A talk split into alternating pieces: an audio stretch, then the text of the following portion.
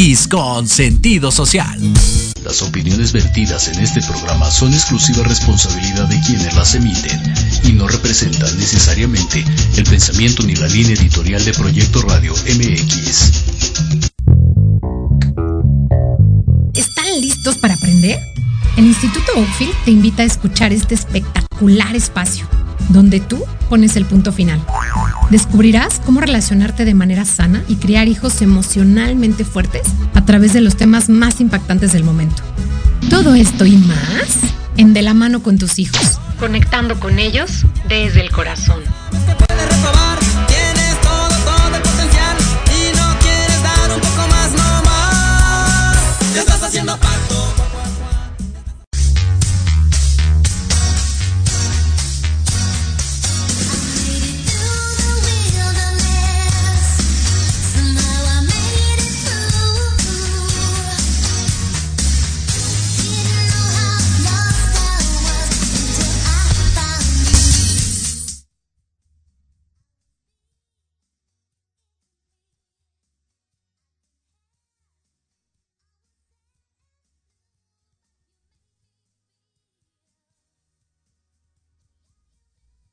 Bien.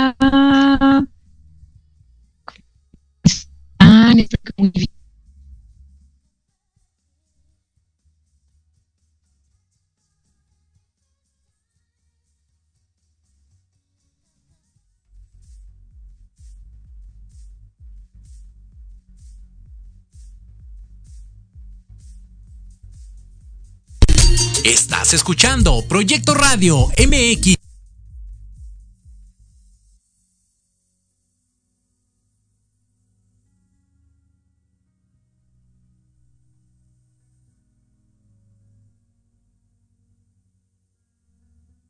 Sí. Mm, Lo veo raro ayer. Parece ser.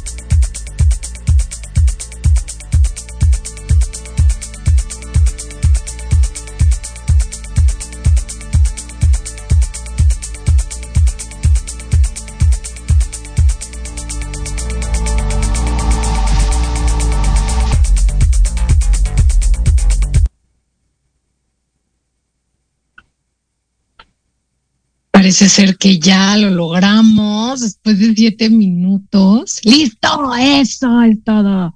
Buenísimo. Oigan, hola, ¿qué tal? ¿Cómo están? Yo la verdad, muy feliz de estar de vacaciones. Es que debo decirles que el trabajo de una escuela, yo la verdad es que antes de trabajar en una escuela pensaba, ¿qué, tanto pueden hacer? O sea, trabajan de siete y media a tres, o sea, qué delicia, qué rico. Pero es que ese, horario es como si trabajaras el triple, o sea, la, energía que requieres para trabajar con niños, sobre todo con adolescentes. Los niños son más fáciles, la verdad. Es súper, súper cañona. Entonces estaba yo muy cansada, mucho, muy cansada y estoy muy feliz de estar de vacaciones. Y además que estoy en un lugar que amo, que amo muchísimo cuando mi hermana y yo éramos adolescentes. Mi papá compró esta casa en Jutepec, Morelos, ahí vecinitos de Cuernavaca. Y la verdad es que amo este espacio, amo este lugar, es, siempre ha sido al principio renegué mucho de este, de este espacio porque no nos gustaba venir a mi hermana y a mí, porque nos gustaba más pues que estar con los amigos y con los novios y en el reventón y todo. Y la casa no tenía, o sea, era para llegar tenías que pasar por pura terracería, no había ni calles. Pero hoy en día agradezco muchísimo tener este, este lugar que es mi refugio eterno, en el que siempre duermo increíble, en el que me siento acogida, me siento segura. Eh, ay, no sé, es una cosa, la verdad, muy padre estar aquí. Y de pronto eh, extraño a veces ir a la playa porque me fascina el mar, pero tengo mucha necesidad de estar aquí en este, en este espacio que para mí es tan mágico. Eh, no sé si para otras personas lo sea igual de mágico que para mí, pero creo que sí, creo que la gente que ha venido acá también dice que la casa tiene una vibra muy bonita. Y bueno, pues aquí estoy con un poquito de problemas técnicos, pero finalmente lo, lo logramos. Ya me conecté a otra, eh, a un repetidor que está más cerca de donde estoy, que la computadora generalmente se conecta automáticamente, pero esta vez no fue así. Pero bueno, ya estoy aquí. Ya nos quedan solamente dos martes para, para acabar el año. Bueno, para acabar diciembre, no para acabar el año, porque el año no se acaba en martes, pero ya súper poquito para, para acabar el año. Y siempre eh, cuando, cuando voy acabando el año, siempre empiezo a hacer como mis recuentos, ¿no? No, no sé si para todo mundo sea así, pero para mí es como un poco inevitable como hacer este recuento de, todo, que este año, que además este año que se pasó, no sé, volando, o sea, ayer hablaba con, con una persona que hace meses que no hablaba y dice, es que yo estoy todavía festejando el año nuevo, ¿no? Pero del año pasado, como, como ya fue el año nuevo y como ya va a ser otro año nuevo, o sea, muy rápido. Y, yo creo que sí. Y hoy, hoy quería hablar de un tema que la verdad es que es que me gusta mucho. Es un tema ciertamente, pues no quiero decirle complicado, ¿no? Pero, pero es un, un tema que tiene que ver con los desafíos, con, con los obstáculos que a veces nos pone la vida, con, ¿por qué no también decirlo? Con las pérdidas, sobre todo.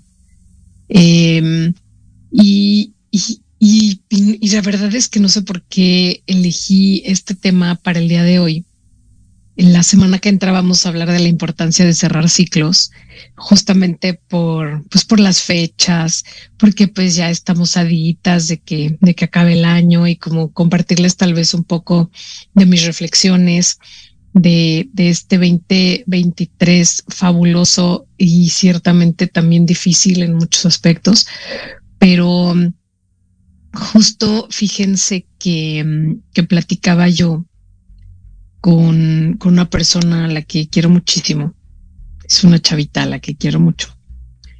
Y le decía yo que, pues, que la tristeza es parte de la vida. Fuimos el, el sábado fui a un curso, una clase, clase taller como teórico práctico de, de vivencia ecosomática. Eh, se llamaba, eh, la clase se llamaba sabiduría hormonal una vivencia ecosomática. Y, y la verdad es que nunca había, nunca habíamos tenido, o sea, como a mí me encanta siempre ir a cursos y a talleres y sobre todo conocer mucho como de esta parte más espiritual, que es algo que, pues que no nos enseñan cuando somos pequeños, que, que en la escuela, pues definitivamente es algo que, bueno, en la, en, en la mía sí, ¿no? Pero por lo menos en la, en la escuela en la que yo fui, a la cual quiero mucho y, y, soy egresada, orgullosa egresada de ese colegio, pero pues nunca me enseñaron esto. O sea, como que siento que hoy lo pienso y digo, me dieron herramientas, sí me dieron, porque no voy a decir que no, pero como muy básicas. O sea, como la única herramienta que no considero muy básica es el inglés, que esa sí la considero súper importante. Y la aprendí en esa escuela desde que era muy pequeña. De hecho, no me acuerdo ni cómo aprendí inglés, simplemente sé que lo sé. Y, bueno, eh, es algo que las escuelas en general no enseñan. No nos enseñaron definitivamente a los que son contemporáneos a mí. Eh, veo que tampoco lo han hecho a los que son más chavos, porque ahí en, en Instituto Oakfield eh, tenemos maestros muy jóvenes, tenemos maestros desde 22, 23 años, muy jóvenes que tampoco les han enseñado esto eh, como esta parte espiritual, ¿no? Es a lo que, a lo que me refiero. Como estas herramientas espirituales, como simplemente que tenemos un espíritu que dirían en el, en el mundo espiritual que somos, somos un espíritu que tiene un cuerpo. No somos un cuerpo que tiene un espíritu, sino es al revés. Somos un alma eh, que está pasando por una experiencia material y para pasar por la experiencia material necesitamos este vehículo que se llama cuerpo, que contiene, también eso es un error decirlo, ¿no? O sea, contiene, pues sí, contiene nuestras emociones, contiene nuestros órganos, nuestra sangre, nuestros eh, tejidos, nuestras células, lo contiene, sí lo contiene, pero también este, este cuerpo físico no solamente contiene, sino que expande también, expande eh, un campo energético que es creado una parte por nuestro corazón, pero que tiene como más capas. Y tal vez, oigan, ahora que estaba pensando de qué hace el programa, Digo, es que todos los programas, digo, voy a hacer un programa de esto y voy a hacer un, o sea, cuando estoy hablando, voy a hacer un programa de esto y, nunca me doy el tiempo de anotarlo y luego se me olvida y entonces ya, ya no sé de qué hacer programas, pero bueno, un día voy a hacer un programa de, de esto, de esto, de la espiritualidad, por lo menos hasta donde conozco, hasta donde sé, hasta donde he aprendido, hasta donde me ha sido revelado.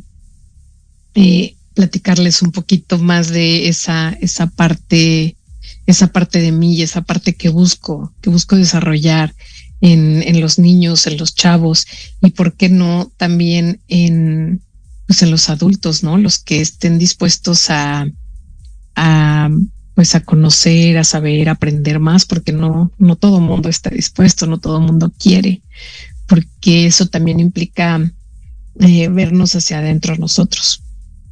Y entonces, bueno, eh, estábamos hablando justo del, del tema de hoy, que mm, no tiene que ver tanto con la espiritualidad. Entré a, platicarles de eso porque fui con mis hijas a este taller teórico práctico de sabiduría hormonal y una vivencia cosomática. Y es increíble eh, haber ido con ellas, fue increíble. Pero también fue increíble lo que nos compartió la facilitadora que Marta, eh, si me estás escuchando ahorita o en algún otro momento, te lo agradezco enormemente. Conozco a Marta, conocí a Marta hace unos años justamente en uno de estos, le voy a decir tal cual, en un retiro espiritual.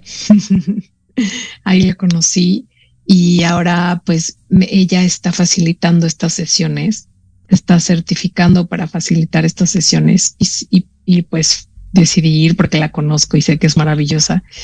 Y podía, además podía, me dio un fin de semana que podía ir porque no era aquí en la ciudad, bueno, las, aquí estoy en Morelos, pero no era en la Ciudad de México, que es donde vivo, sino que era en Toluca. Entonces, pues había también que, que, transportarse y bueno, pues estaban mis hijas y les dije, no les voy a preguntar, las voy a invitar y quiero que vayamos. Y entonces fuimos y hablábamos, pues les, les conté que el taller se llama Sabiduría Hormonal y hablábamos de, de justamente pues las hormonas que como mujeres, porque éramos puras mujeres, como mujeres pues somos cíclicas, ¿no?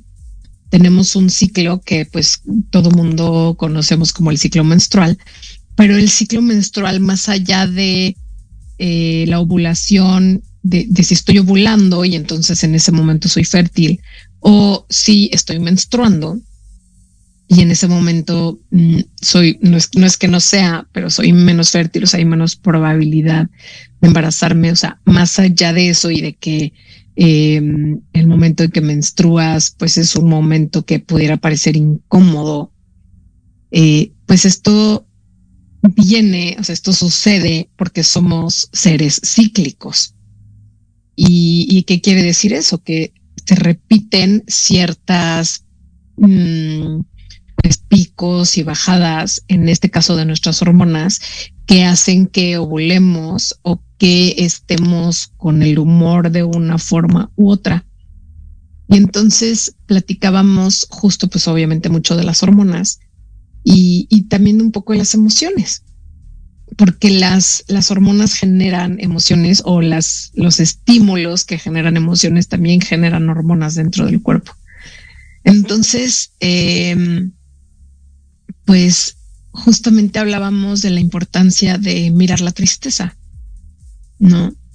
De no solamente mirarla, porque a veces la miramos y la dejamos ahí como en el closet, ¿no? Así como, ah, sí, ya te vi, pero ahorita no te necesito y cierras y ya no la quieres ver más o, o como usualmente digo, la metemos abajo de la alfombra, ¿no?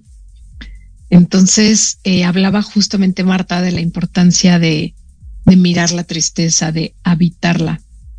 Y cuando yo les digo a mis chavos habitar una emoción, que significa, generalmente ellos no saben qué significa habitar. Y entonces les digo, bueno, pues a ver, o sea, ¿qué significa donde vives que habitas tu casa, no? O sea, y eres un habitante. O sea, la habitas, ¿qué quiere decir que la habites? Y entonces se quedan, no, pues que ahí vivo. Pues sí, pero ahí vives, pero no estás ahí todo el tiempo. Eh, ¿Qué más? O sea, más quiere decir el que vivas en esa casa, ¿qué quiere decir?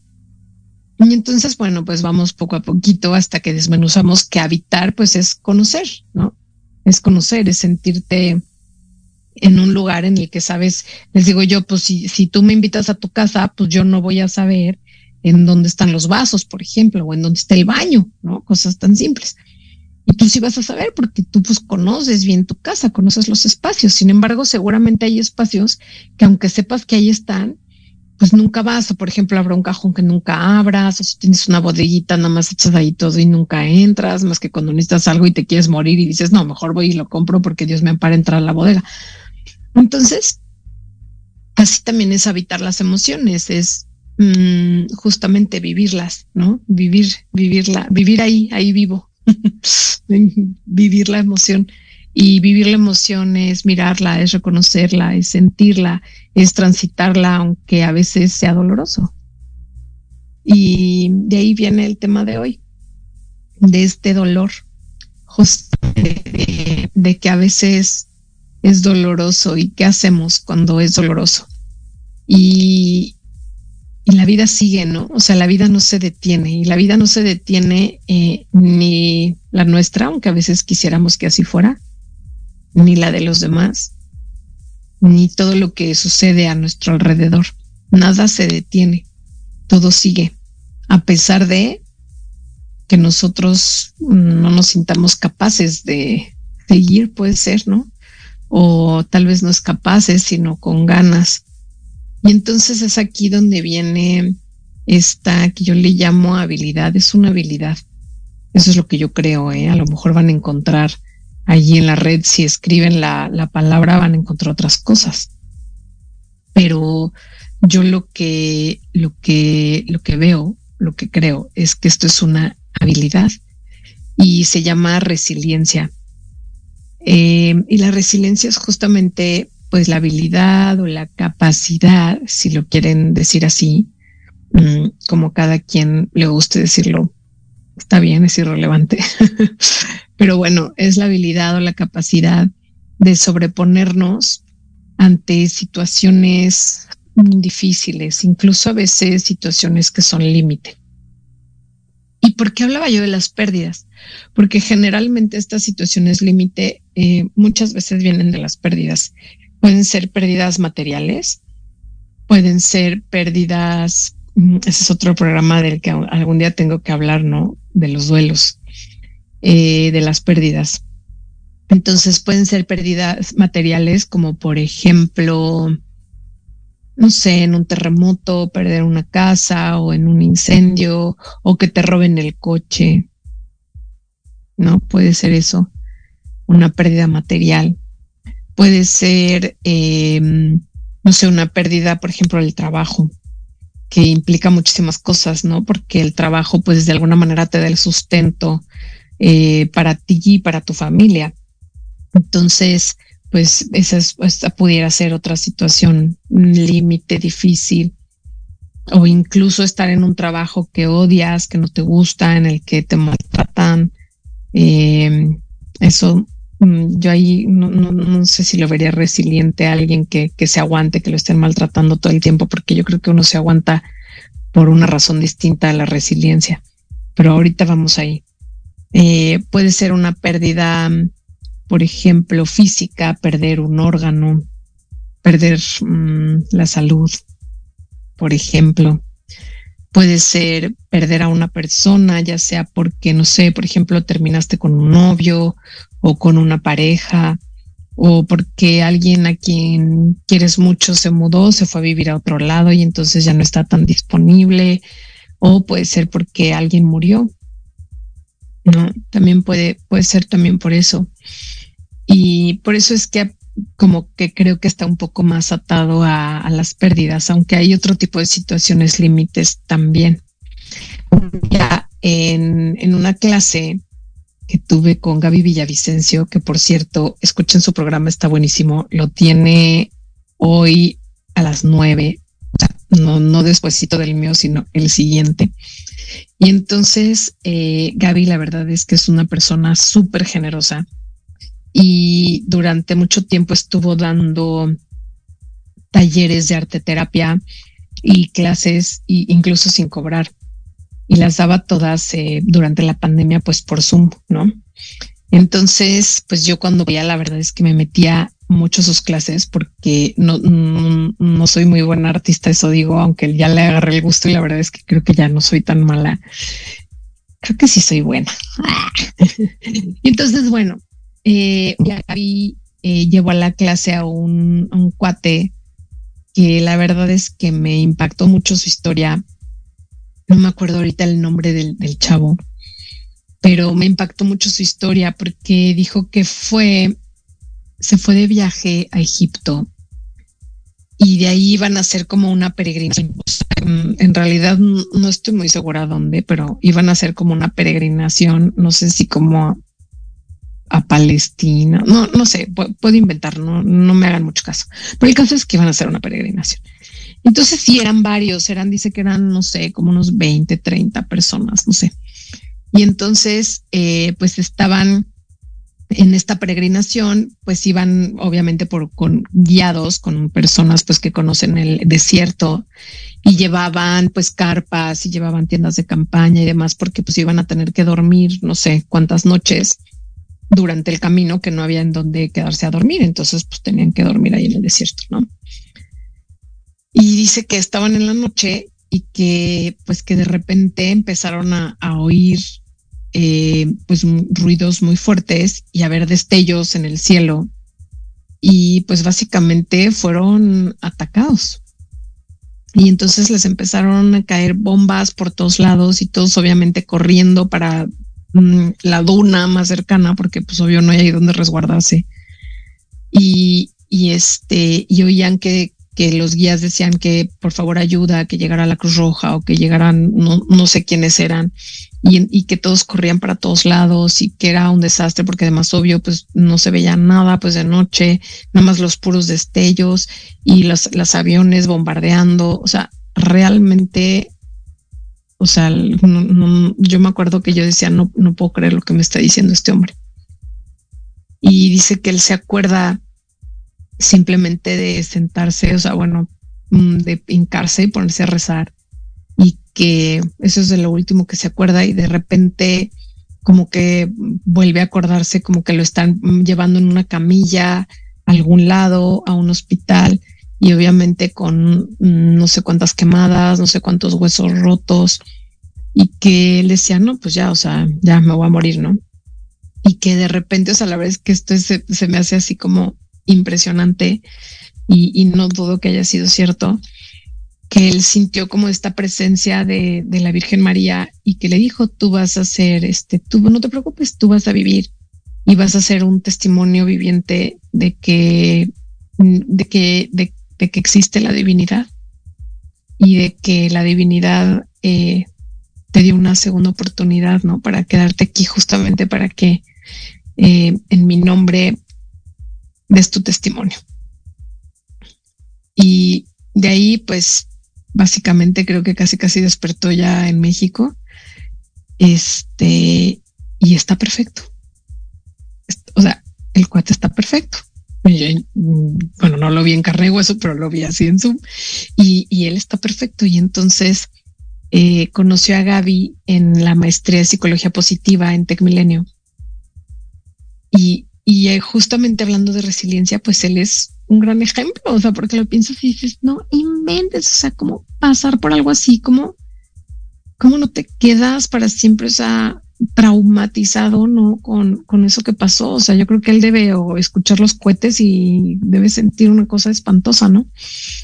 Entonces, pues a veces también son estas situaciones límites que tal vez no tienen que ver con pérdidas, aunque en este, en este caso, pues yo creo que sí, también fue una pérdida de todo, ¿no? O sea, de, pues de la certeza de estar vivo, no sé, de la seguridad.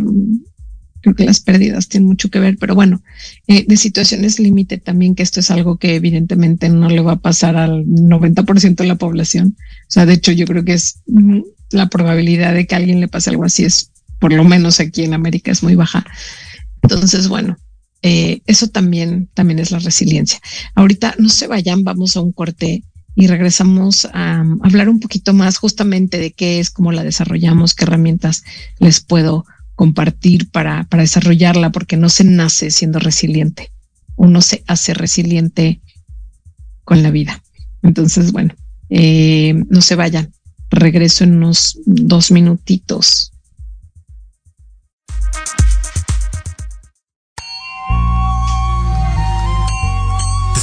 Todos los martes de 8 a 9 de la noche en este programa, Misticismo Judío y Kabbalah, donde aprenderás a desarrollar todo tu potencial.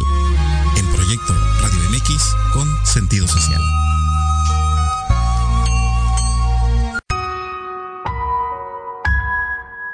En plena era digital y no encuentras un espacio donde estar al tanto e instruirte del mundo de los negocios? Invitamos a escuchar todos los viernes a la una de la tarde Red de Negocios Digitales con Rosario Guzmán. El lugar ideal para conocer y aprender de los empresarios y emprendedores más exitosos de México. Un programa patrocinado por la revista Red de Negocios Digitales en alianza con Proyecto Radio MX con sentido social. Solo por www.proyectoradiomx.com.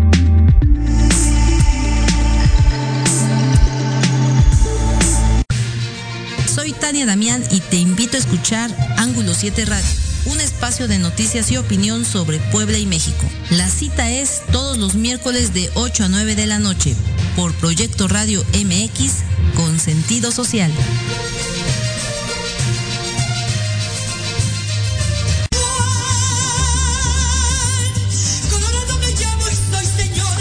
Escúchanos todos los miércoles en tu programa Dosis Mexicana de 5 a 6 de la tarde con Paloma Viajera y Andrick Meras por Proyecto Radio MX.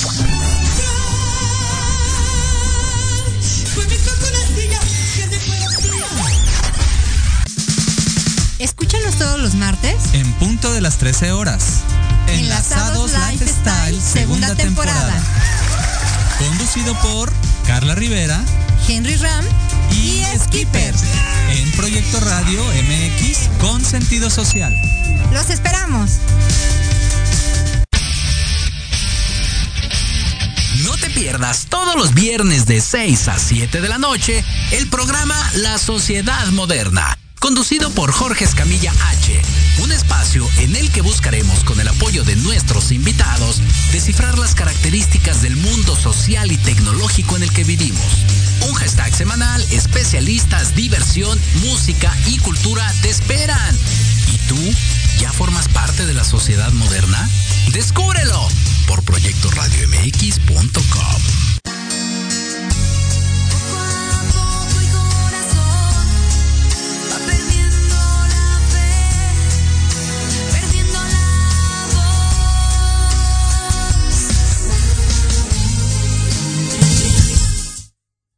Y listo, ya estamos de vuelta.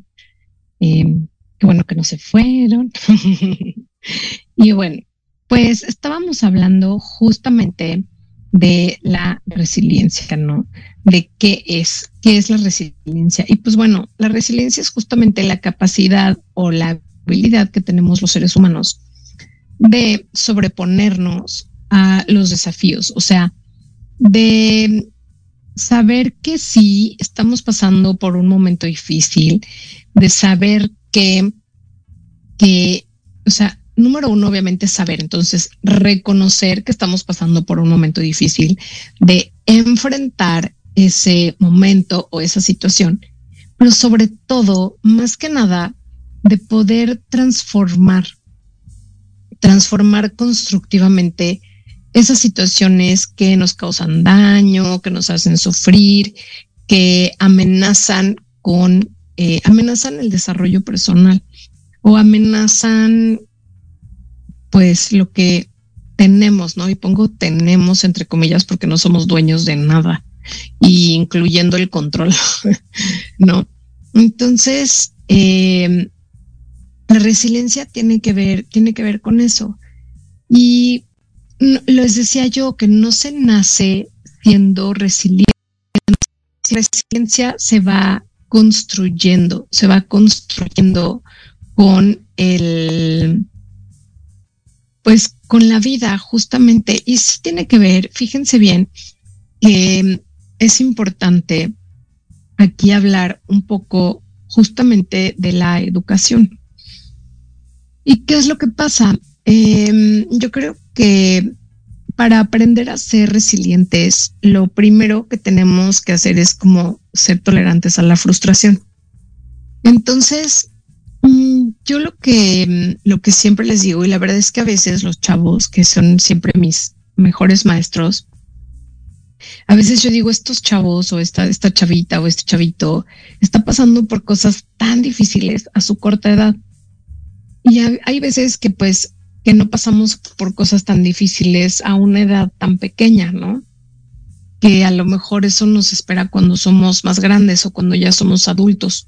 O tal vez es que de niños ni siquiera nos damos cuenta que estamos pasando por un momento tan difícil porque pensamos que eso es normal, porque así hemos aprendido a relacionarnos desde un lugar tal vez violento o desde la negligencia de nuestros propios padres o desde el abandono, desde el rechazo y creemos que es normal. En realidad nos vamos dando cuenta que no es normal, pues justamente en la adolescencia, diría yo, como por ahí de los 14, 15, hay unos que antes, pero bueno. Em, entonces, lo primeritito que yo como, como padres, o sea, como tips para papás, mamás, les diría, si quieren desarrollar la resiliencia en sus hijos, pues lo primero es no decirles que sí a todo, ¿no? Porque la resiliencia justo tiene que ver con ser capaces de enfrentar desafíos y de enfrentar eh, momentos difíciles, momentos complejos, momentos complicados, momentos tristes, pérdidas. Entonces, si tú estás, si tú como papá o como mamá acostumbras a tu hijo a que siempre le resuelves todo, a que nunca tiene que frustrarse por nada, a que todo le das, todo lo que pide, todo lo que quiere, todo lo que desea. Eh, mm, y bueno, además de que vas a volver a, tu hijo un tirano, eh, pues desde luego no va a ser resiliente, ¿no? Porque en la primera, las primeras que la vida le presente un desafío, pues va a decir, ¿qué onda, mamá? Ven aquí a resolverme, ¿no? O sea, ¿qué onda? Pues se va a hacer chiquito, o sea, no va a poder. Entonces, para desarrollar la resiliencia, pues lo primero sería eso, enfrentar a los, a los niños desde pequeños a situaciones en las que, o sea, no me refiero a que los traumatices, ¿no? O sea, pero me refiero a que puedan enfrentar situaciones en las que les dices que no, en las que dices, esto no se puede, esto no hay hoy, esto no es posible, esto mm, no se debe, o sea, desde pequeños, enfrentarlos a eso, porque pues los queremos preparar para la vida. Y la vida, pues, mm, no quiero decir que todo el tiempo son desafíos y todo el tiempo son pérdidas y todo el tiempo es difícil. No, no lo creo. Eh, pero sí creo que eh, vamos a encontrar esos momentos, sí o sí, seas quien seas, tengas los recursos que tengas, siempre va a haber algo que te va a sacar de balance. Para uno será una cosa y para otros otra. Y, bueno, pues esto es lo primero sería como eso, ¿no? Después, em, pues hay muchos, muchos psicólogos, hay algunas fuentes, em, pues que dicen que que alguien que es resiliente eh, es una persona que tiene como ciertas como cualidades, ¿no? Y entonces son estas cualidades las que, o estas mm, características, para no ponerle como juicios, ¿no? Eh, estas características que debemos buscar desarrollar, pues ya sea en nosotros mismos o en nuestros hijos. Ahora, si tú ya las tienes, pues entonces es muy probable que las estés desarrollando en tus hijos. Pero si tú no las tienes, pues es importante eh, como alzar la manita para irlas desarrollando. Entonces, la primera es que alguien resiliente, eh, una de las características que tiene es que es introspectivo. ¿Qué quiere decir introspectivo? Introspectivo es que es capaz de mirar hacia adentro. Como les decía hace rato, de mirar, por ejemplo, en este caso del que hablaba hace, no, no de este, del chavo que les conté que le pasó lo que le pasó en Egipto, sino de lo que les platiqué al principio del programa. Esta capacidad de mirar hacia adentro, ¿no? De ser introspectivo. Hablábamos de la tristeza, entonces, pues de ser capaz de mirar la tristeza de ser capaz de mirarla, de ser capaz de habitarla, de ser capaz de acompañarte a ti mismo en esta tristeza o si lo estás haciendo con alguien más de acompañarlo.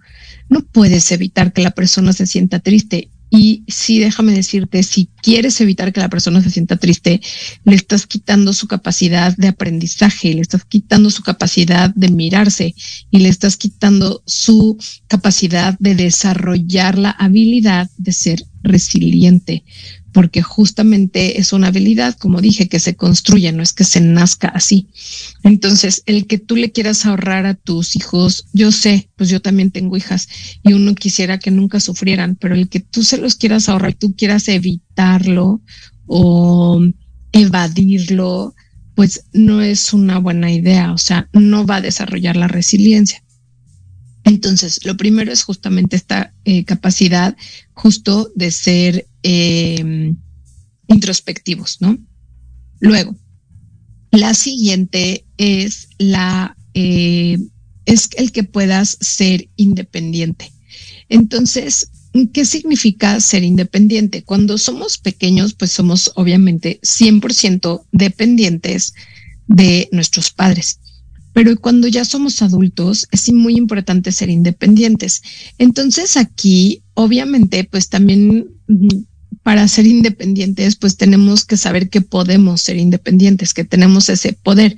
Yo puedo hacer cosas, yo puedo responsabilizarme. Y aquí es un tema del que he hablado mucho, mucho, mucho y que es eh, diría yo, en el que soy muy insistente, que es el que les demos responsabilidades a nuestros hijos. Y yo siempre digo que la poca responsabilidad o la falta de responsabilidad es el mal más grande de nuestro tiempo, porque los adultos no somos capaces de responsabilizarnos justamente por, eh, por aquello que hacemos, por las decisiones que tomamos, por las acciones, por nuestras palabras, las palabras que decimos que a veces lastiman. Eh, preferimos decir mentiras a tomar la responsabilidad de las consecuencias que tienen nuestras eh, palabras, nuestros hábitos, nuestras acciones. Entonces, ¿cómo podemos ser independientes si no somos responsables ni siquiera de nosotros mismos? Entonces, esta habilidad pues es muy importante y si no la tienes y si tú, porque dices, ah, no, yo sí soy responsable, yo no sé, por ejemplo, pago mis cuentas. Ah, pues sí, pagas tus cuentas, pero ¿qué tal, por ejemplo, cuando llevas tarde a tus hijos a la escuela?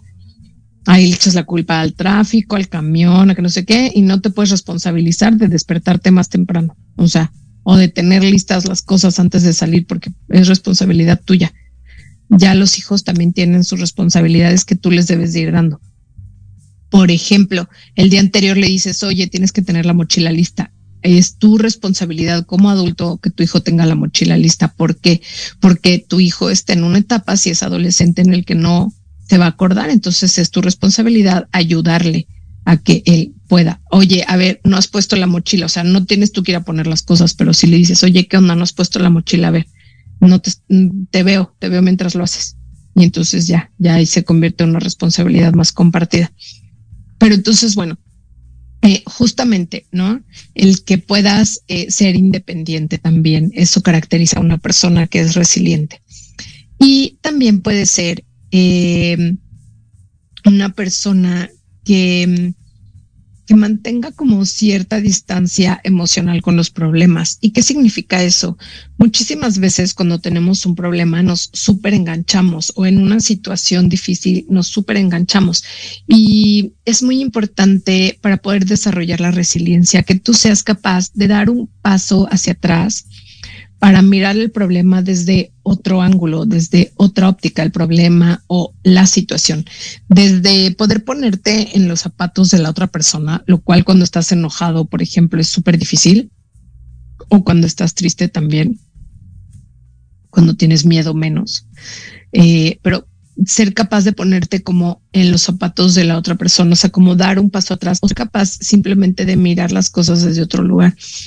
En el ejemplo que les di de este, de este chavo que estuvo en Egipto, pues él pudo haber elegido decir qué horror. Ah, porque dice que, que después de que regresó, creo que estuvo mucho tiempo sin poder caminar de nuevo.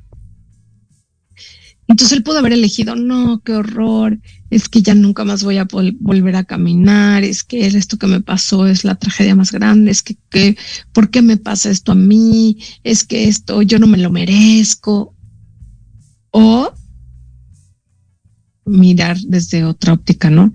O sea, cambiar que evidentemente fue lo que hizo, como diciendo, oye, tengo otra oportunidad de vida, oye, estoy hoy aquí y esto es increíble, que estoy vivo, que pude contarlo, porque de todos los que íbamos en el tour, solo sobrevivimos dos. Y yo fui uno de los elegidos para quedarme aquí y ahora tengo esta misión de vida que sé que la tengo, que está increíble y que voy con todo y voy a volver a caminar. Y sí, y eso fue lo que eligió él. Entonces es como justamente como saber que tú tienes esta capacidad de poder elegir desde dónde. No, no puedes elegir lo que te sucede, pero sí puedes elegir desde dónde lo experimentas o desde dónde eh, quieres mirarlo. ¿No? En el momento, desde luego, no. O sea, en el momento él no podía pensar, ah, sí, claro, lo que pasa es que seguro los que nos están atacando están muy enojados. O sea, pues no, obvio no. En el momento no.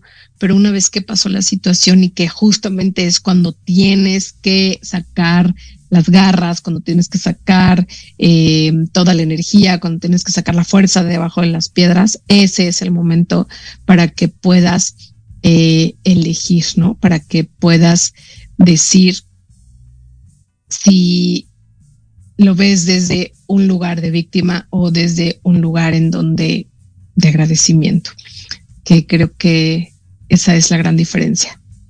Tengo otra amiga, ahorita me estaba, me estaba acordando de ella mientras hablaba de este cuate. Tengo otra amiga que vivía en un departamento en Polanco.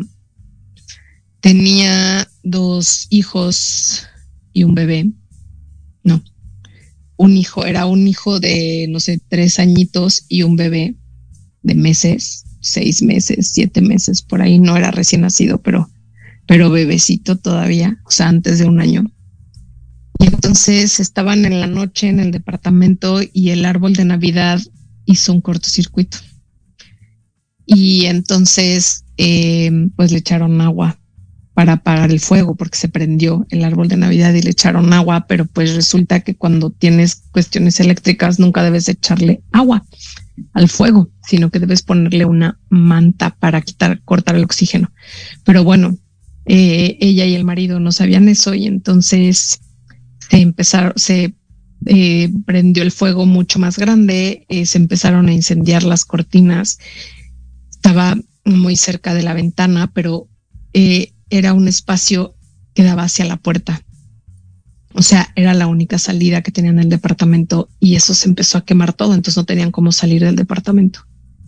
Y, es que me, acuerdo cuando me lo contó y hasta se me pone la piel chinita.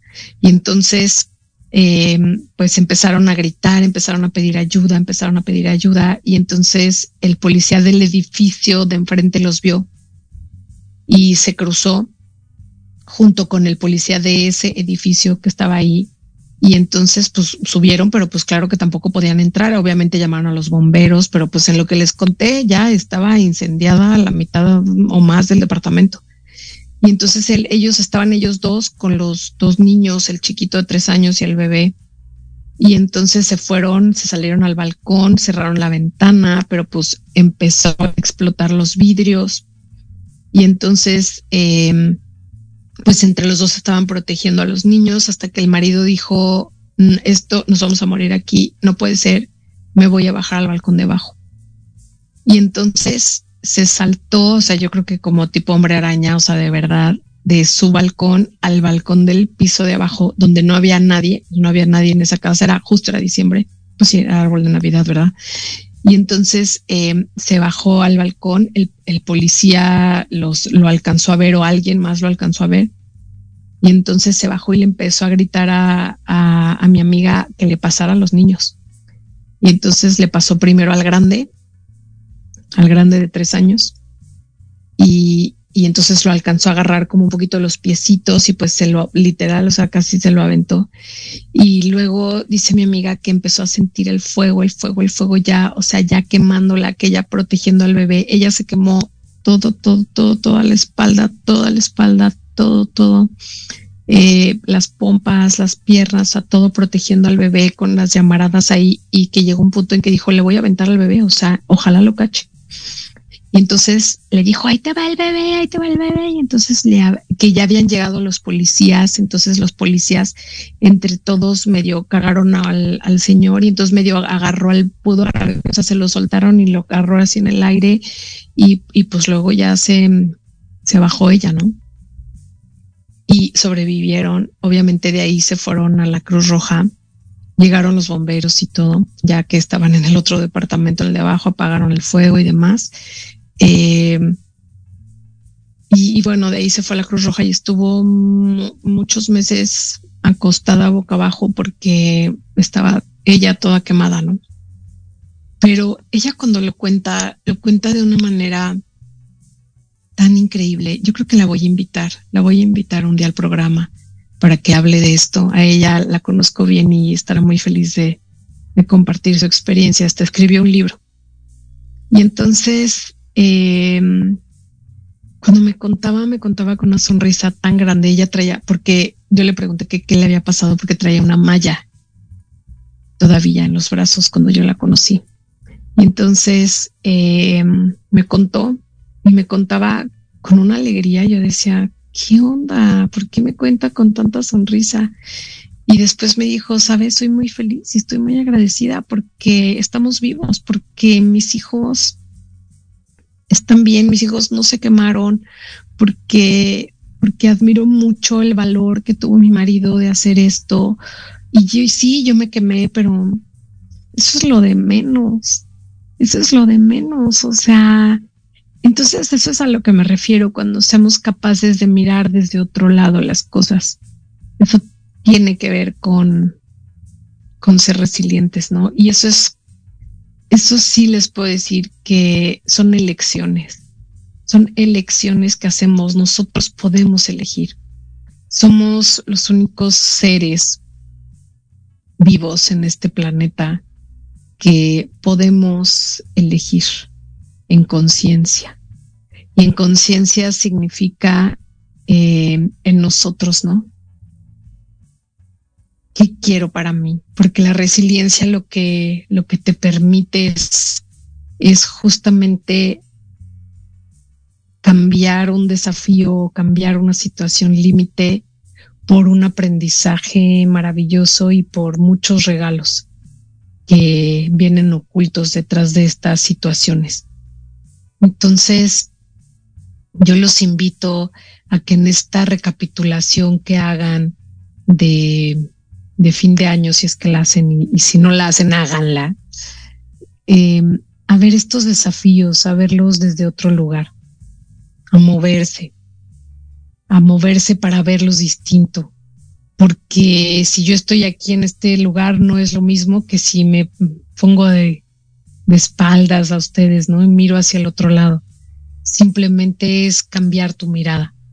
Cambiar nuestra mirada es lo que nos permite elegir y es lo que nos permite desarrollar esta habilidad que sí les puedo decir y lo digo con toda certeza y lo digo con conocimiento de causa y lo digo con experiencia que, que ser resiliente es maravilloso porque la vida siempre te va a traer lecciones, siempre te va a traer aprendizajes, siempre te va a traer desafíos.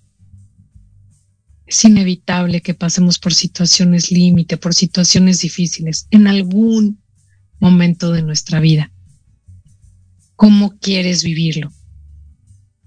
¿Desde el sufrimiento o solo desde el dolor? Porque es imposible que no duela, pero es posible no sufrirlo. Es posible mirarlo desde otro lugar, cambiar, moverte,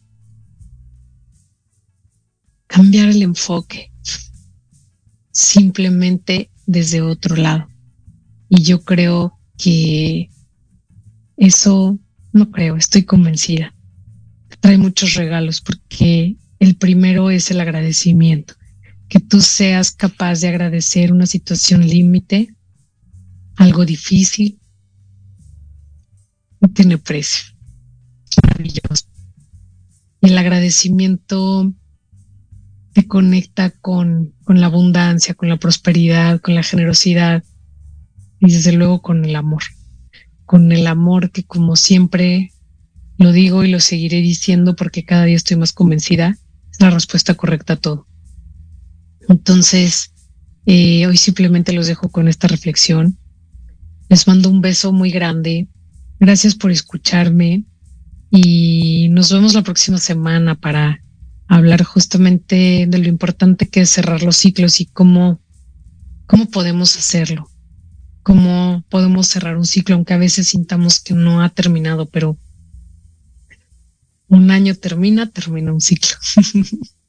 aunque no sea tu año, ¿no? Tu cumpleaños, aunque no sea, eh, aunque tengas otras cosas por ahí. En fin, eh, nos vemos la próxima semana. Recuerden que el programa fue patrocinado por Instituto Oakfield. Justamente este colegio, esta escuela maravillosa, en donde les enseñamos a los niños de amor y otras cosas importantes, de resiliencia y otras cosas importantes, de que existe un espíritu, de que somos, somos espíritu y tenemos un cuerpo les enseñamos eso también que a nosotros nunca nos enseñaron, les damos herramientas que a nosotros nunca nos dieron.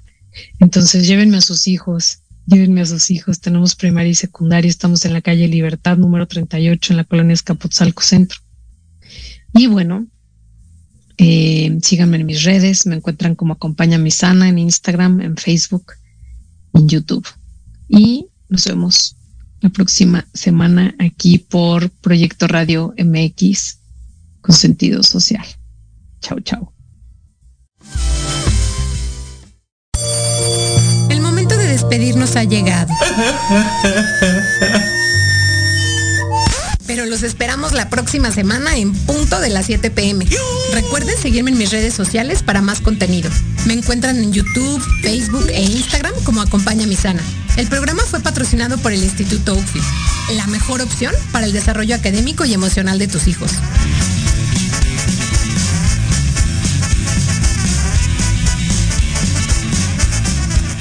Estás escuchando Proyecto Radio MX con sentido social.